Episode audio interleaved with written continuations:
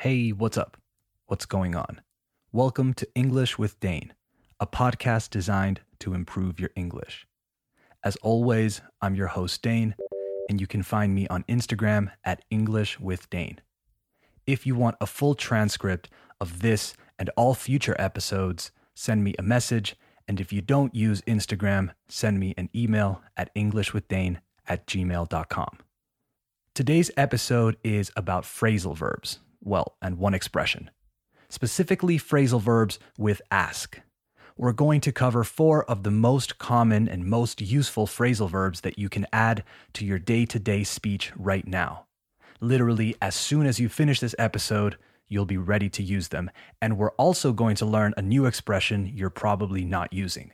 So let's dive in. You are listening to the 39th episode of season two of English with Dane. Hit it.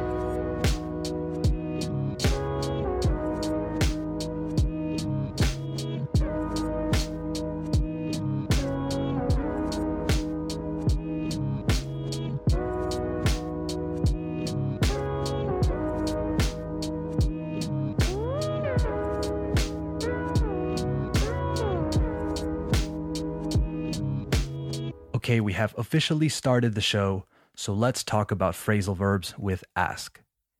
The first one I want to talk about is maybe the most common one to ask for, as in to ask someone for something. To ask for means to request, pedir. I asked them for a raise, for example. Les pedí un aumento de sueldo. I asked them for a raise. Remember, to ask means preguntar, but to ask for means pedir.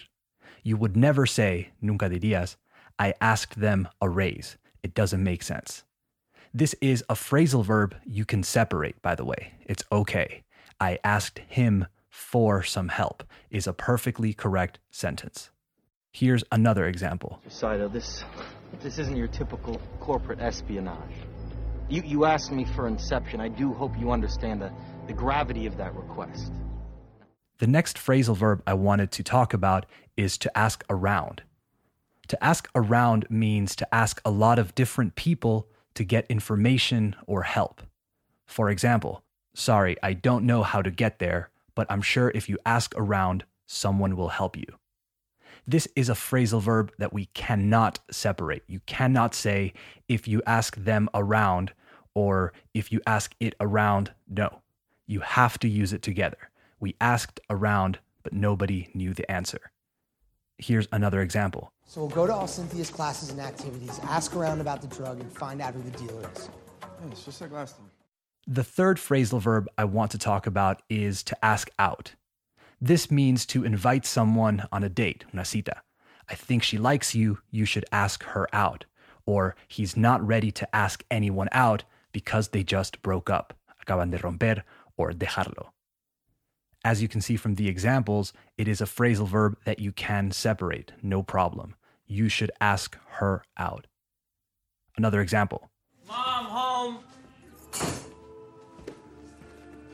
Oh, you remember that girl Joanna I was telling you about? Yeah, I asked her out today. Okay, the next phrasal verb is to ask about, which means to ask for information about someone, especially about his or her health. Preguntar por alguien. You ask about someone when you haven't heard from them in a while and you want to know how they're doing. Hey, I ran into Andrea the other day and she was asking about you. You can separate this phrasal verb if you want. You could say, I asked him about you, but that implies a different situation altogether. In that situation, you would be speaking to the person you asked about. Anyway, here's another example. Dr. Lecter, whose head is in that bottle? Why don't you ask me about Buffalo Bill? Or do you know something about him? I might if I saw the case file. You could get that for me. Let's finish off with a common expression to ask for trouble. To ask for trouble means to do something or act in a way that will very likely result in trouble, difficulty, or danger. It's usually used in the past or present continuous tense. Those kids were asking for trouble when they broke into that man's house. But here's a better example from Back to the Future. Jennifer Parker called you twice. I don't like her, Marty. Any girl who calls up a boy is just asking for trouble. Oh, Mother, there's nothing wrong with calling a boy. All right, a quick recap before we finish off. To ask for, to request, pedir. I ask them for a raise. To ask around, to ask a lot of different people to get information or help. I'm sure if you ask around, someone will help you. To ask out, to invite someone on a date. I think she likes you, you should ask her out. To ask about means to ask for information about someone, especially about his or her health, right? Preguntar por alguien. Hey, I ran into Andrea the other day and she was asking about you. And lastly, the expression to ask for trouble, to do something or act in a way that will very likely result in trouble, difficulty, or danger. Any girl who calls up a boy is just asking for trouble. All right, that's it for today's episode.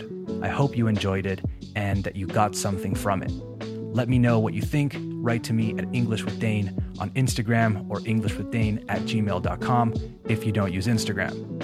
If you don't already, follow English with Dane on Spotify, Apple Podcasts, or wherever you listen. And remember, the best way to support English with Dane is to give it a five star rating and leave a review. And sharing it, of course. All right, thanks for listening. Talk soon. Bye bye.